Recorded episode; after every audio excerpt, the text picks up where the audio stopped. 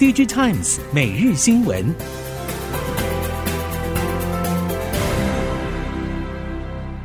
听众朋友们好，欢迎收听 DigiTimes 每日新闻，我是翁方月，现在为您提供今天的科技产业新闻重点。首先带您关心。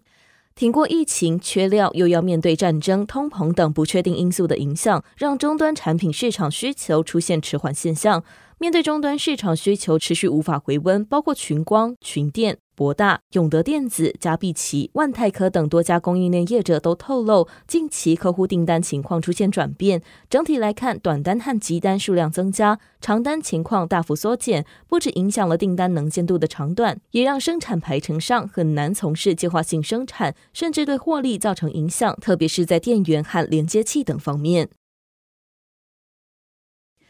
NVIDIA 受益于 ChatGPT 等生成式 AI 热潮，让 GPU 需求增加，带动资料中心业务成长。明年会计年度第二季营收达到一百三十五点一亿美元，年增幅达到百分之一百零一。在 NVIDIA 超乎业界预期的表现之下，南韩记忆体业界也期待能够改善业绩，主要是因为随着 GPU 扩大供应，将带动高频宽记忆体需求成长。例如，SK 海力士就在今年第二季财报发布会表示，计划让高频宽记忆体等绘图 DRAM 营收占整体 DRAM 营收比例超过百分之二十。而三星日前传出完成超微 HBM 三和二点五 D 封装的最终品质测试，计划今年下半推出二十四 GB HBM 三 P。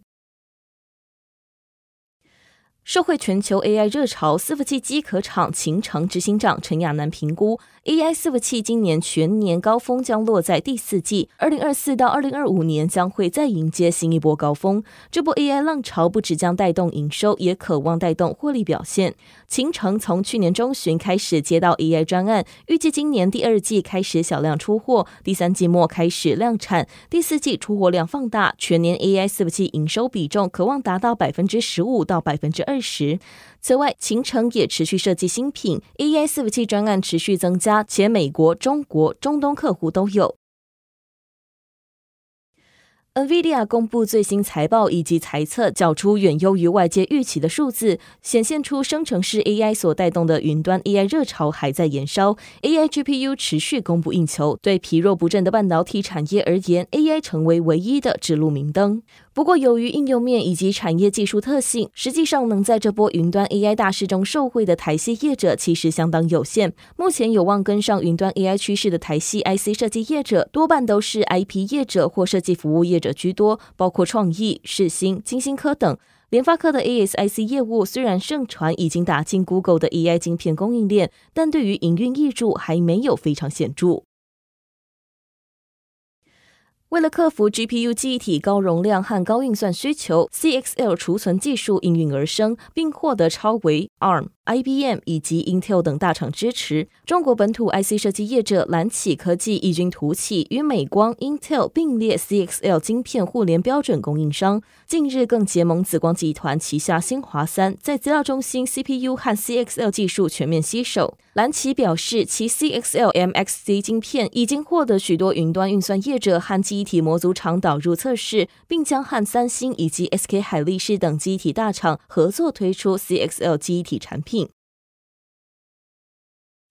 人工智慧浪潮横扫全球，业者彼此竞争激烈。中国业者更面对晶片和算力受限等许多挑战。除了 GPU 供不应求，也得面对众多数据整合和储存设备扩充的问题。针对 AI 发展挑战，菜鸟集团首席科学家和菜鸟物流科技部算法总监王子豪日前出席 IBM 发布会时谈到，除了大众熟悉的 GPU 算力需求，存力需求也不容小觑，而数据品质、应用效率、用户隐私和资料安全等都是值得关注的议题。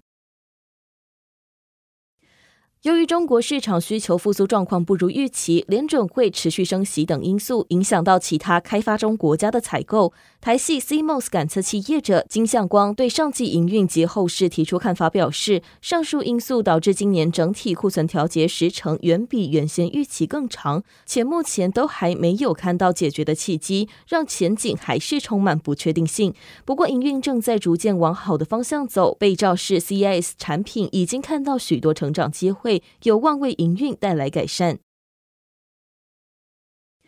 特斯拉电动车进入大众视野至今，引人关注的除了不断创新的汽车科技之外，一再变更的充电规格，常让车主或是充电服务供应商措手不及，也让充电枪供应链不敢造进。充电枪供应链业者表示，对于越来越多车厂或是电动车电源设备业者跟进北美充电标准规格，采取审慎观察的态度，因为特斯拉在许多设计或是零组件变更方面的速度快、频率高，如果轻易投入大量资源生产符和北美充电标准的产品，未来如果特斯拉再次利用领头羊地位变更规格，除了让已经加入北美充电标准阵营的车厂措手不及之外，供应链也可能会失速翻车。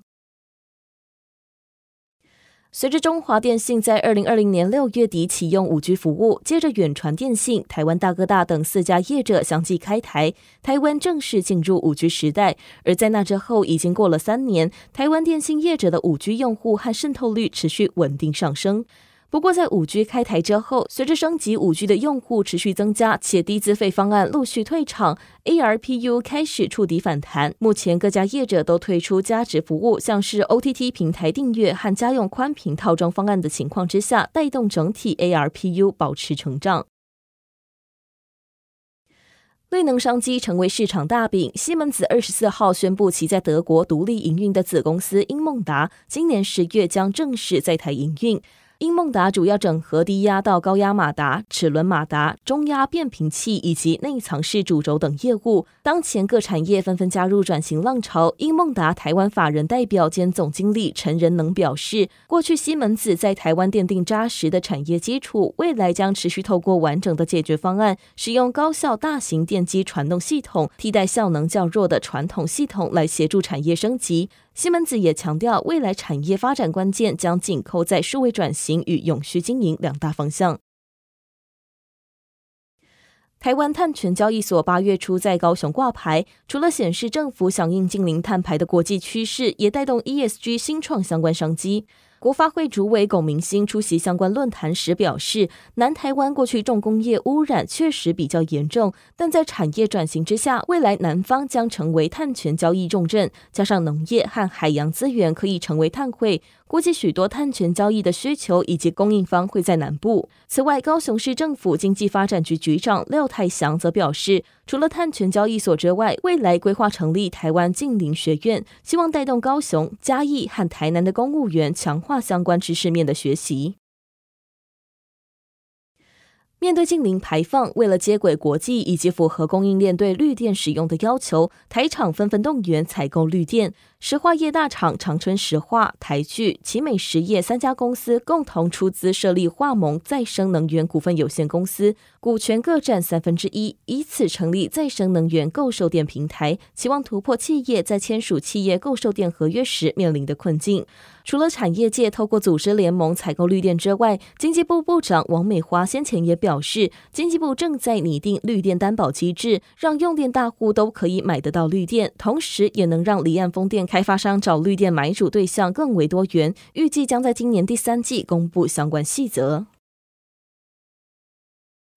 Google 旗下影音平台 YouTube 近日宣布推出一项名为 Music AI Incubator 的计划，希望与艺术家以及音乐人合作，共同探索人工智慧在音乐领域的应用与未来发展方向。在接下来的几个月当中，YouTube 将会陆续揭露针对 AI 应用在音乐领域中自家在相关技术、获利机会以及政策上的进展。目前，YouTube 先概略说明了发展的三大原则，包括将与音乐产业合作伙伴共同以负责任的做法拥抱 AI 时代来临。此外，加入适当的保护措施，并为参与其中的音乐伙伴带来获利的机会。第三，则是未来也会持续改善安全机制和内容政策，以迎向 AI 的挑战。